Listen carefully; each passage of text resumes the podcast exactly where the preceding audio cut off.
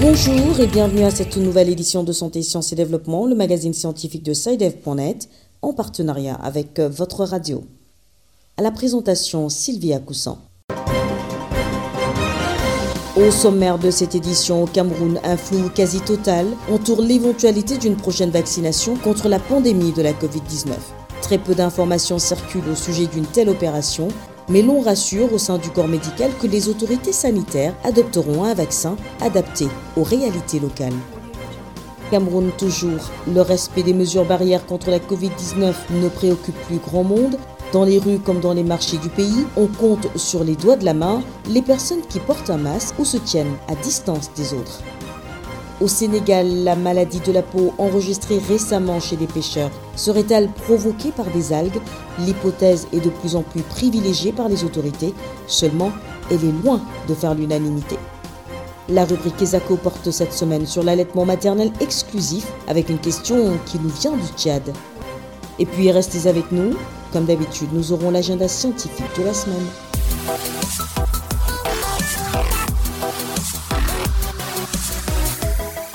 Avec plus de 28 000 cas confirmés et plus de 450 décès pour un taux de guérison estimé à 96% le Cameroun n'a pas encore clairement indiqué ses intentions par rapport au vaccin contre la Covid-19.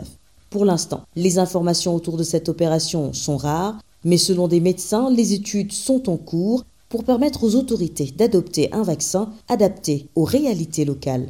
Les précisions à Yaoundé de notre correspondante Béatrice Cazé. À l'instar de plusieurs pays africains, le Cameroun se prépare à la vaccination contre la COVID-19, même si actuellement une communication officielle autour de cette opération est quasi inexistante. En effet, le pays a signé l'initiative COVAX, pilotée par l'Organisation mondiale de la santé. Elle vise à assurer la fourniture gratuite de vaccins à une centaine de pays parmi les moins avancés ou à revenus intermédiaires. Selon les explications du professeur Yaboum II, épidémiologiste représentant régional d'Épicentre, la branche recherche épidémiologie de Médecins sans frontières, la préparation, qu'elle soit logistique ou encore sur la définition des priorités bel et bien en cours au Cameroun. Toutefois, l'expert précise que la pression pour les vaccins n'est pas la même que dans les pays occidentaux, plus affectants en termes de mortalité, pour lui, le Cameroun a plus de latitude pour se préparer et choisir les vaccins les plus adaptés à son environnement. Malgré une situation épidémiologique sur la COVID-19 encourageante, le docteur Fernand Ombolo, président et cofondateur de l'ONG SOS Médecins Cameroun, pense qu'il faut rester prudent. Malgré la chance que nous avons d'avoir pu gérer cette crise et d'avoir pu développer une espèce d'immunité, il serait quand même intéressant de toujours rester prudent, d'autant plus qu'on a appris que récemment, il y a deux nouveaux variants de coronavirus qui ont été identifiés. Euh, les vaccins mis en place actuellement, entre autres Moderna et Pfizer, ont un taux d'efficacité exceptionnellement intéressant de 95% pour un vaccin, c'est quand même très bien. Et sur ces bases-là, sur ces faits-là, on peut se permettre de se faire vacciner. En attendant la mise en place de cette campagne de vaccination, les autorités sanitaires insistent sur le respect des gestes barrières qui restent, selon elles, les moyens les plus efficaces pour arrêter la transmission du virus. Béatrice Kazé, Yaoundé pour Santé, Sciences et Développement. Nous restons au Cameroun, où l'on constate une certaine insouciance dans les rangs de la population à l'égard de la Covid-19. Dans les transports en commun comme dans les rues et autres lieux publics, rares sont désormais ceux qui portent les masques ou qui respectent les mesures de distanciation sociale qui sont pourtant toujours en vigueur. Tentative d'explication avec Régine Gondion à Douala. Dans les lieux publics et les rues de la capitale économique du Cameroun, le port du masque, le lavage des mains et la distanciation sociale ne semblent plus préoccuper les usagers. Ces mesures barrières qui ont été édictées par les autorités le 17 mars 2020 pour barrer la voie à la COVID-19 ne font plus toujours partie des habitudes des populations. Pour comprendre cette attitude, écoutons André Njoya, sociologue à l'université de Douala. Les Camerounais face aux nombreux morts dès le départ ont plutôt pris peur et se sont donc mis à respecter les mesures dictées par les organisations internationales telles que l'OMS, l'UNICEF et autres. Mais dès lors que ils se sont, j'ai envie de dire, entre guillemets, approprié la maladie, c'est-à-dire euh, en se retournant vers nos décoctions, les préparations de grammaire et avec euh, l'ingéniosité du prêtre euh, Monseigneur Cléda qui a mis au point un médicament qui est venu annihiler complètement le coronavirus. Face à tout cela, les Camerounais se sont sentis dans une espèce de sécurité et se sont dit que le coronavirus était vaincu. Face à ce problème qui risque d'entraîner une flambée de contamination, Christine Ziele, infirmière à la clinique des Anges de Douala, propose des pistes de solutions. Il est indispensable de suivre les consignes sanitaires, de prévention, d'accentuer également la communication, la sensibilisation de la population, de former également les pères éducateurs qui viendront pour sensibiliser la population tout entière. Les autorités également doivent briller le bon exemple. Régine Gondjon, Douala pour santé, sciences et développement. À propos de la dermatose ayant affecté récemment des centaines de pêcheurs sénégalais, la piste des algues est fortement privilégiée par les autorités. Surtout que d'après le ministre de la Santé, les derniers tests effectués à Nantes, en France, semblent la conforter. Mais cette hypothèse est remise en question par des biologistes locaux. Le point avec Papes Diba à Dakar.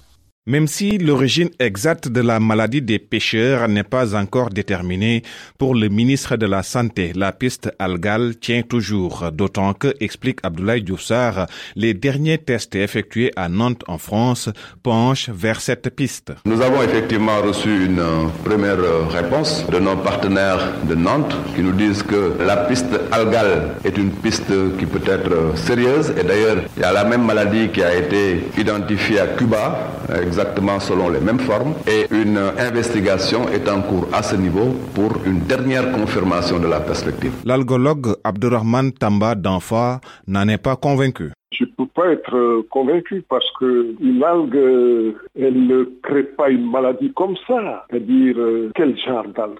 Au, Sénégal, on est, on parce que ça a été dit par des Nantais. En quoi ces Nantais ont le pouvoir de dire une chose que nous, on ne peut pas contester s'ils ne nous en apportent pas la preuve? Moi, je suis un scientifique. On ne peut pas me dire que la maladie est d'origine algale et puis, OK, D'accord, je dis d'accord. Pour Tamba d'Anfa, il faut un processus clair pour conclure que les algues sont à l'origine de la maladie. Il, faudrait, pour qu'il y ait un rapport de causalité entre une maladie qui apparaît, un produit biologique, pour que ce rapport de causalité-là apparaisse, il faudrait qu'il y ait des processus qu'on met en, en, lumière pour dire qu'ils ont mangé des algues, les algues avaient tel produit, tel produit a tel effet, et cet effet-là est apparu, etc. Donc, il y a tout un processus. Le ministre de la Santé annonce pour sa part que les derniers tests seront effectués dans les prochains jours. Pabès Diba, Dakar, Santé, Sciences et Développement.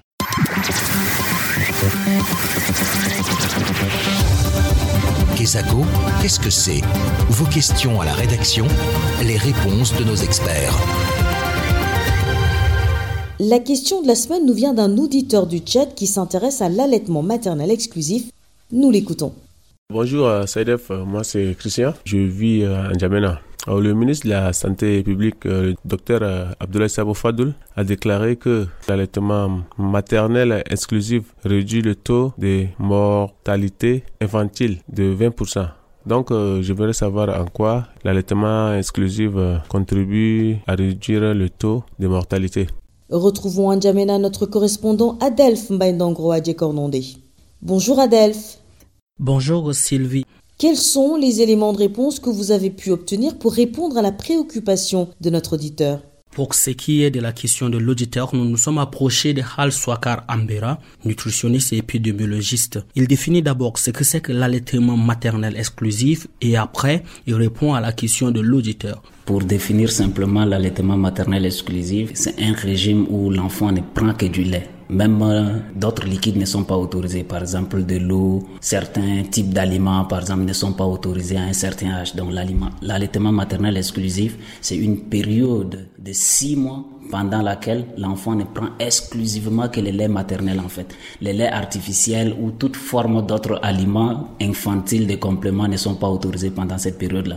Euh, je ne suis pas sûr des chiffres quant à 22% ou 20%, mais je sais, je crois fermement que l'allaitement maternel contribue à, réduire de façon euh, assez significative les taux de mortalité plutôt, parce que la morbidité de certaines euh, maladies chez les enfants est tellement élevée que par l'allaitement maternel, on encourage les mamans à, à donner de la chance.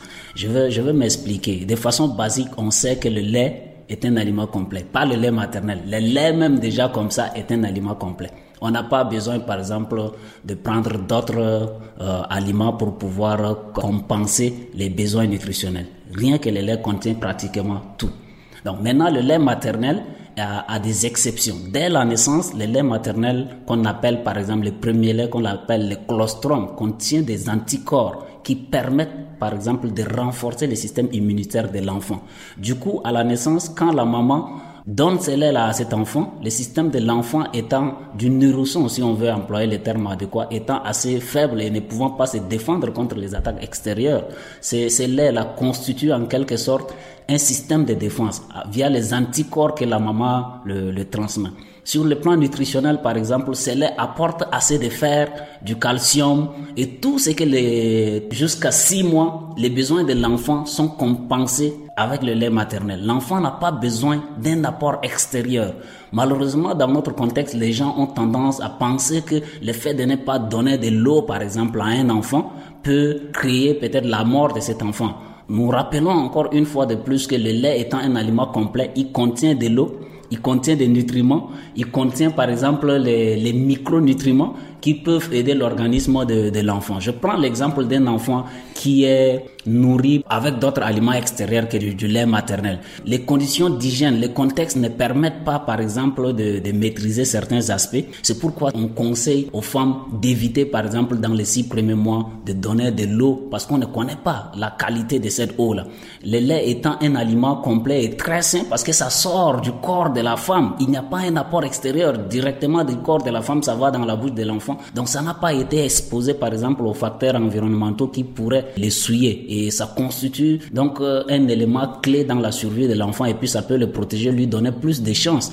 C'était donc le nutritionniste et épidémiologiste Al Souakar Ambera, interrogé par euh, Adelphe Mainangro Adjekornondé, notre correspondant à N'Djamena au Tchad.